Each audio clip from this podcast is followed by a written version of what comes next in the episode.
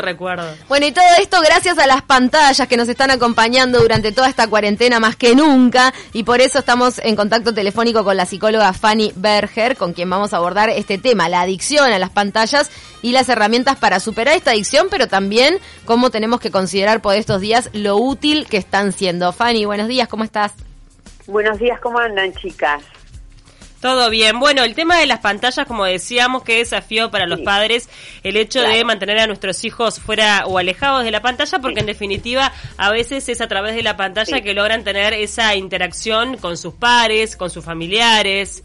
Bueno, entonces eh, a mí se me ocurrió un poco para optimizar el tiempo, es hablar de la adicción a las pantallas y después agregamos el, esta situación de pandemia donde las pantallas son reútiles. Entonces arrancamos por lo que cuando, es patológico. Ahí está. Vamos, ahí está.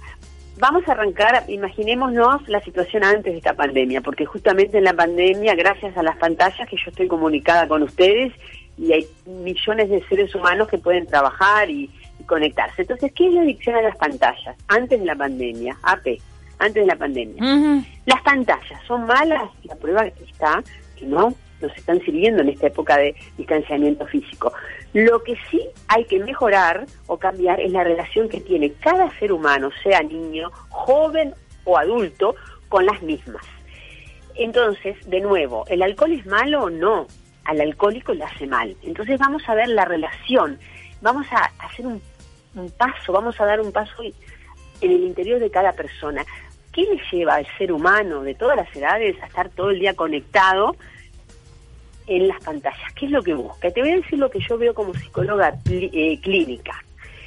Eh, estamos viviendo momentos antes de la pandemia de soledad, de baja autoestima de las personas, en esto de eh, es una sociedad súper exigente, entonces como yo no logro las exigencias que me fijo, me siento más frustrada, la gente tiene baja tolerancia a la frustración, cada vez tiene más dudas e incertidumbres, entonces hay un vacío donde las personas no saben cómo elaborarlo, cómo sanarlo, cómo eh, llenarlo en el buen sentido, porque los vacíos existenciales son buenos en la medida que provocan un cambio para mejorar.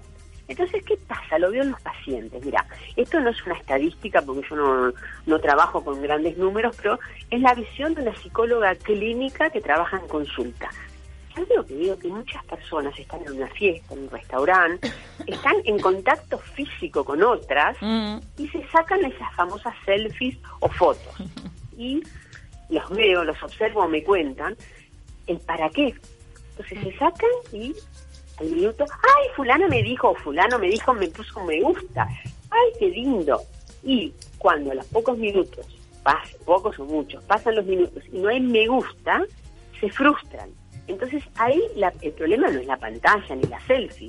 El problema el relacionamiento con la pantalla. Muy bien. Con, primero como clima, ¿qué te pasa? Que estás en una fiesta, estás en una reunión, en un bar, estás con cinco amigas y en lugar de disfrutar del aquí ahora con lo que tenés, tenés que sacarte una foto, mandarla a tus redes y estar esperando que el que te gusta o la amiga que no te gusta te ponga un me gusta. Y estás contabilizando me gusta porque eso te da es como eh, la droga al drogadicto. Hay una gran necesidad, tomar la droga y como una cal, pseudo calma y después una necesidad imperiosa cuando baja, la droga en la sangre. Lo dije muy suave, muy de forma muy simple. Y acá es lo mismo. Hay como una adicción que de la que depende la autoestima, en este caso, con los me gusta. claro, hay una adicción al me gusta porque en realidad estoy dependiendo del me gusta porque yo no me gusto. Me explico, mm. me gusto tampoco, me siento tan mal que en lugar de disfrutar con lo que tengo, con estas amigas, esta fiesta, este museo, a veces lo vemos este, en paseos, eh, la gente en lugar de disfrutar de la naturaleza me gusta, me gusta. Y yo a veces escucho a los turistas decir, ay, fulano me puso me gusta, fulano no me puso, no está con los recitales, eso es, tétrico, porque en vez de mirarlo, mirarlo en vivo, pagaste, entero. pagaste un montón para verlo en vivo y lo estás mirando a través del celular. No, pero es lo que pasa, chicas. Entonces, ¿la pantalla es mala? No, es el mal uso que hacen las personas, por ejemplo, de baja autoestima, que no se sienten bien con ellas mismas, entonces buscan en el afuera la aprobación del me gusta. Esto estaría ratificando mi teoría totalmente insustentada de, que las parejas cuando se muestran mucho en, las redes están en crisis. Bueno, eh, la pregunta es, este, ¿qué necesidad tenés vos como pareja de, de, mostrarte feliz en la familia Ingle? O todas esas familias que se llevan mal, o parejas o familias, y ponen, eh, inundan las, este, las redes con fotos, me siento bien. Eso no es un me gusta, mm. sino tal vez es aspiracional. Quiero llevarme bien con mi pareja con mi familia no sé cómo, entonces como no tolero, lo pongo en el afuera, un ideal, pero de ese lugar no muevo energía para el cambio. Ahora, vos fíjate que eh, algo que se me ocurrió ahora charlando con ustedes, vos necesitas impulsivamente, de una forma desesperada, de me gusta, o sea, la aprobación de afuera. Propongo que cada persona empiece a aceptarse porque el que está muy carente de aprobación le pasa eso, pone en el mundo exterior, en las fotos, el me gusta, el me gusta que es, es un clic. Entonces, ¿qué nos pasa a los seres humanos que estamos tan desesperados y no podemos aceptarnos? Porque en la medida que un niño, un adolescente, yo trabajo mucho con niños y adolescentes también, se acepta, aceptarse no quiere decir gustar, bueno, soy así, asá, esto quiero mejorar, esto me es difícil, no vivo tan pendiente de los eh, de lo que opinan los demás. Hay personas que viven la vida en función de los elogios. Si no hay un elogio, se deprimen. Y si alguien hace una crítica constructiva, se desinflan, no salen por tres días a la casa. Entonces, me parece que esto de las pantallas es un mensaje que dicen, deja de mirar tanto a la afuera, deja de exhibirte. Fanny, mismo. Esto también tiene que ver muchísimo con, con, el autoestima, pero a raíz de la cuarentena la gente está como mucho más metida en las redes sociales, en las pantallas uno se pregunta con el tema de los niños y el entretenimiento que, que recae sobre los hombros de los padres que están ahí presentes todo el día, porque no hay docentes, a veces está el, eh, la, teleeducación, se llama. Sí, depende depende del año del niño, la edad del niño. Depende de la edad del niño si tiene maestra docente en línea, digamos, online. Pero, ¿qué, qué puede suceder a raíz de esta cuarentena con la relación que, que tienen los niños, los menores con las pantallas? Bueno, yo le diría a los padres que ahora no es tiempo, en este momento en la cuarentena, de hacer grandes cambios. Es tiempo de observar, respetar y ver. A ver, si tu niño estaba eh, una hora, doy un ejemplo, ahora no puede ir al club deportivo, no puede ir a jugar con el amigo, la pantalla bienvenida. Ahí sí es un buen uso de las pantallas. Entonces, por eso yo dije antes de la pandemia, porque tenemos que ser muy cuidadosos la forma de vida nuestra y lo que es la pantalla. Pero antes de la pandemia recordemos que había especialistas que decían que hasta los tres años, dos, los dos años, que hasta los tres años nada de pantalla. Bueno, yo este, me parece bárbaro y también eh, habían padres que eh, estaban tan ocupados que cuando el niño estaba en la pantalla le aprovechaban para hacer las tareas. Lo que digo que ahora con, con el distanciamiento físico, las pantallas y la no salida de la casa eh, es una guía de eh, que nos hace bien. O sea, el niño puede, pero usted no la bien, padres. Por ejemplo, yo te diría a vos, tu niño es chico, me ha pasado que muchos niños me dicen, no tengo amigos, digo, ¿por qué? Porque no los veo, no voy a estar al lado. Entonces, los padres pueden plantear una videollamada con el amigo íntimo. ¿Para qué? Para que no se sientan solos ni abandonados y no pierdan el contacto aunque sea visual y emocional. Entonces hay que saber bien usar las pantallas. Si tu hijo dijo hoy que llueve tremendo y no encima no podés salir, está jugando, bueno, fíjate qué juego está utilizando que lo ayude. Entonces los padres tenemos que estar presentes viendo qué ve el niño pero bienvenida a la pantalla si vos podés hacer una, una videollamada y el amiguito se ven. Es divino eso. Entonces, de nuevo, el mensaje sí, o con los abuelos. El luz, claro. Bueno, es otro tema. Entonces, el, problema es qué uso vos le das a, a, las pantallas. ¿Hay una, alguna preferencia, hablando del uso, Fanny? Eh, por ejemplo, para vos, eh, que los niños tengan eh, la posibilidad de elegir qué ver es mejor o peor que eh, venga el adulto y le diga, bueno, ¿qué película querés ver? Elegimos entre los dos, vemos tal película, vemos tal video, vas a ver solamente esto.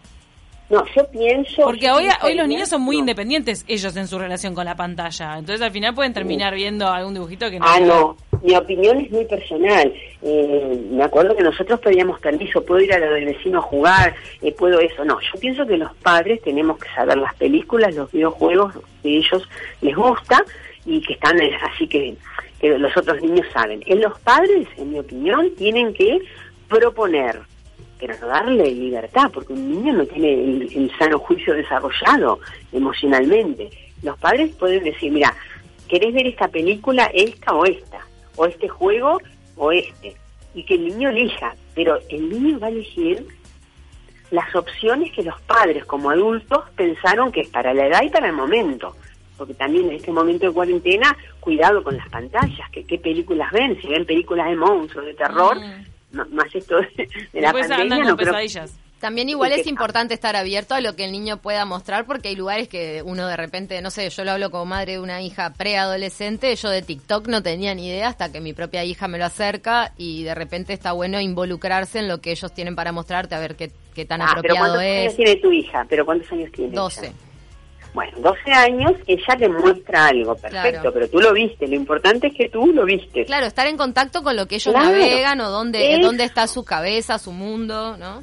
Sus sentimientos, porque a los 12 años, ahí está, pero por eso, pero lo que yo quiero en esto de los niños, como nuestros padres estaban presentes y sabían dónde estábamos nosotros, en la casa de quién o en qué boliche, y bueno, lo mismo ahora, vos tenés que saber en qué anda tu hijo en la pantalla, porque vos sos el adulto que puede decir esto está bien, esto no es para tu edad, o para un niño que tiene, por ejemplo, trastorno de conducta, que es muy agresivo, es contraproducente que vea juegos de agresividad, por ejemplo, porque no, no suma, resta.